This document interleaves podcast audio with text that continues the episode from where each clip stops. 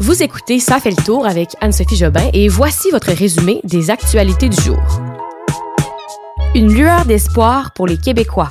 Le froid fait encore ses ravages et un guide de l'isolement enfin clair. Salut, bon vendredi, c'est encore Anne-Sophie ici avec vous pour vous accompagner avec les actualités du jour. On y va sans plus tarder avec les nouvelles d'aujourd'hui, le vendredi 21 janvier.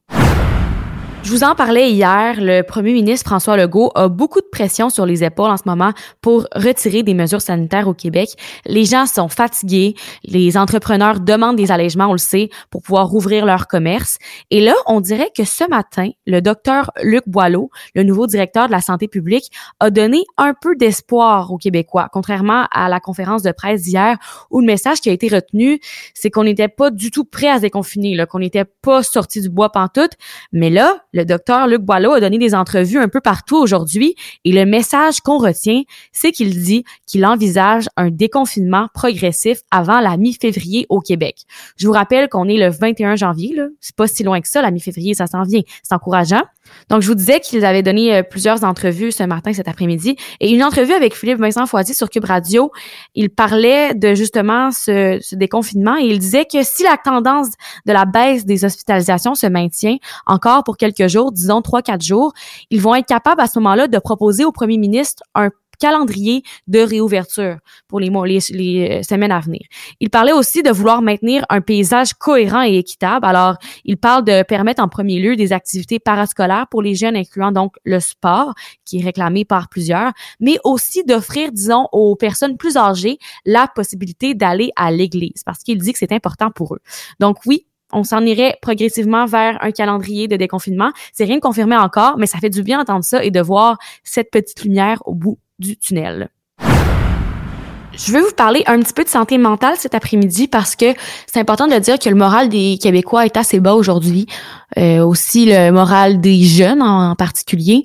Je crois pas qu'on avait besoin de sondages et d'études pour le savoir. Là, les jeunes sont, sont les grands perdants souvent de cette pandémie-là, mais il y a quand même des sondages intéressants qui sont là pour nous mettre des exemples concrets et euh, de nous aider à analyser la détresse des jeunes. Je fais référence premièrement à un sondage de la presse qui a été publié ce matin. La conclusion de ce sondage-là, c'est que oui, les 18-34 ans en ont assez. Ils sont ceux qui souffrent le plus des mesures. La question du sondage, en fait, c'était simple, c'est de demander aux, de demander aux jeunes, aux gens en général, leur niveau de satisfaction sur 10 à l'égard du travail du gouvernement Legault sur la gestion de la pandémie. Et les jeunes de 18 à 34 ans ont donné en moyenne seulement 4,5 sur 10 au gouvernement Legault, alors que ce groupe d'âge-là avait beaucoup voté pour la CAQ lors des dernières élections. Il y a aussi une autre étude dont je veux vous parler. Cette fois-ci, c'est des professeurs de l'UCAM qui l'ont menée. Et ça m'a assez interpellée parce que ils ont mené un sondage auprès des élèves du primaire et du secondaire. Donc ça, c'est un groupe d'âge plus jeune. C'est pas les 18-34 ans, c'est plus jeune que ça. Et les réponses montrent que plusieurs de ces jeunes-là vont avoir besoin d'une aide adaptée parce qu'ils ont vraiment été affectés par la COVID-19 depuis maintenant 22 mois. Et on dit d'ailleurs dans cette étude-là -là, qu'une solution pourrait être de bonifier les activités parascolaires et les activités physiques au moins, ce qui est encourageant, c'est que possiblement le sport pourrait être une des premières mesures qu'on allégerait au Québec. Alors, le sport pourrait revenir et les activités parascolaires pour les jeunes.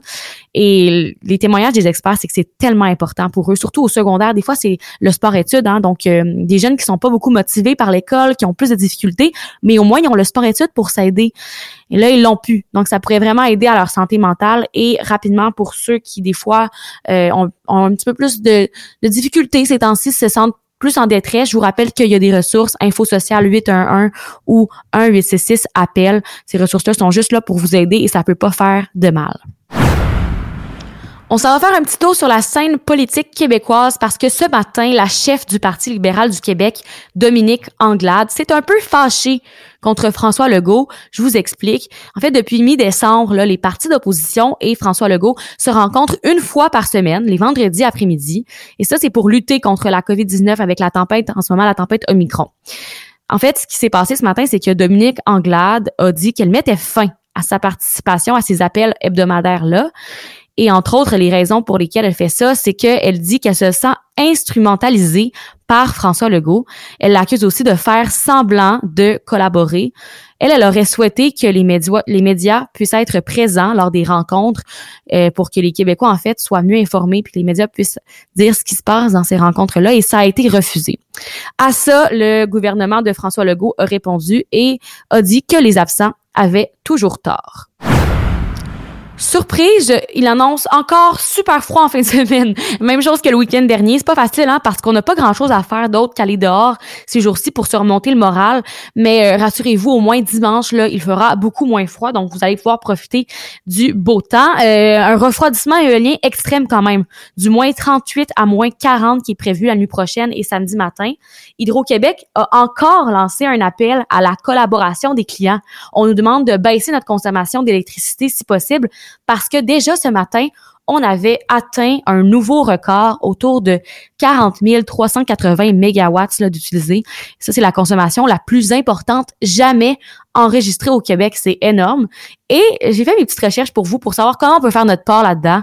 Parce que, tu sais, on va quand même pas descendre le chauffage puis s'habiller en soude de neige à l'intérieur chez nous. Alors, ça peut être tout simplement de réduire de 1 ou 2 degrés la température des pièces qui sont pas utilisées ou de reporter vos sessions de lavage de vêtements parce que la sécheuse, ça consomme beaucoup.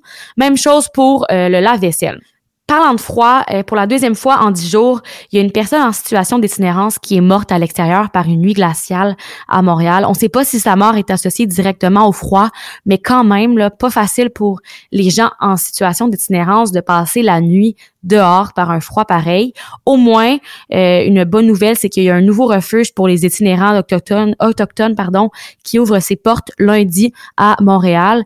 Aussi, sur le froid, dernier petit point, euh, vous savez que la ventilation dans les écoles, c'est un gros enjeu avec la pandémie parce que, bon, la ventilation est pas optimale et pour euh, limiter les contaminations de COVID-19, c'est important que ce soit bien ventilé. Et là, il y a beaucoup d'enfants aujourd'hui qui ont très froid qui ont très froid dans leur classe parce que la recommandation de la santé publique, c'est d'ouvrir les fenêtres pour que ça, pour aérer un peu.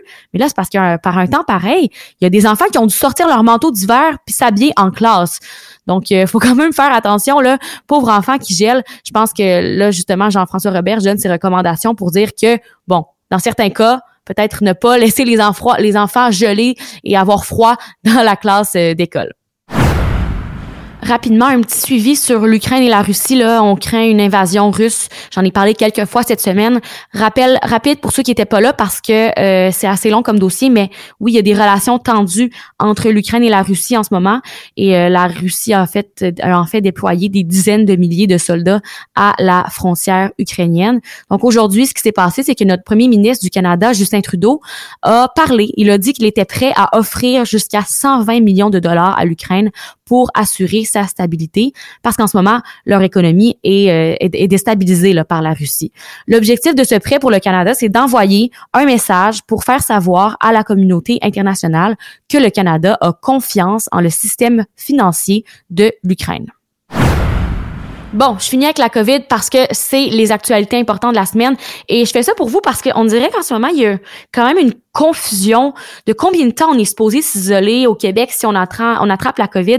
C'était assez mêlant et enfin, la santé, Santé Québec a sorti des tableaux clairs pour nous aider à comprendre ce qui se passe. Je vous invite à les consulter là parce que visuellement, c'est plus facile à voir. Mais rapidement, les temps d'isolement. Si vous avez la COVID-19 et que vous êtes bien vacciné, donc les deux doses adéquatement vaccinées, c'est cinq jours d'isolement. Pour les non adéquatement vaccinés, on parle de dix jours. Et euh, pour l'école, ça c'est un autre dossier. Pour les parents là qui se posaient des questions, qui comprenaient pas, hey mon enfant tousse un peu, est-ce que je l'envoie à l'école? Vraiment, allez sur soit le Twitter de Santé Québec où il y a plein d'articles disponibles en ligne qui vous expliquent vraiment quoi faire si votre enfant a des symptômes ou s'il y a un, cas dans sa classe puis que bon votre enfant a peut-être été en contact étroit avec cet enfant-là. C'est vraiment pratique j'espère que ça peut, ça va pouvoir vous aider un peu à vous démêler dans tout ça. On termine avec notre petit tour dans le passé pour voir ce qui a marqué l'actualité un 21 janvier dans l'histoire. Je retourne au 21 janvier 1948. Le gouvernement du Québec adoptait le drapeau du Québec, notre drapeau actuel. Alors le drapeau bleu à la croix d'argent, catonné de quatre fleurs de lys du même. Alors ça, ça avait été élaboré par la députée Renée Chaloux, déjà 73 ans depuis qu'on a ce magnifique drapeau. Et sur ce, à tous les Québécois et à tous ceux qui m'écoutent, je vous souhaite un beau week-end. Merci d'avoir encore été là cette semaine. On se retrouve lundi pour le prochain résumé des actualités du jour. Bye bye, bonne soirée.